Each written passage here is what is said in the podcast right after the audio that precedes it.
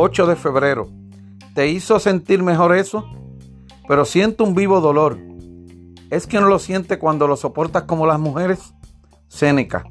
La próxima vez que alguien se altere frente a ti, si llora, grita, rompe algo, es mordazo cruel, observa cómo esta afirmación los detiene en seco.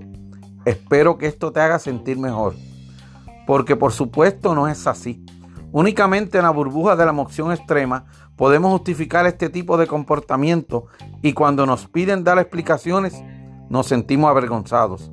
Vale la pena intentarlo contigo. La próxima vez que estés perdiendo el control, quejándote por los síntomas de un resfriado o llorando de arrepentimiento, pregunta, ¿me estoy sintiendo mejor? ¿Alivia mis síntomas?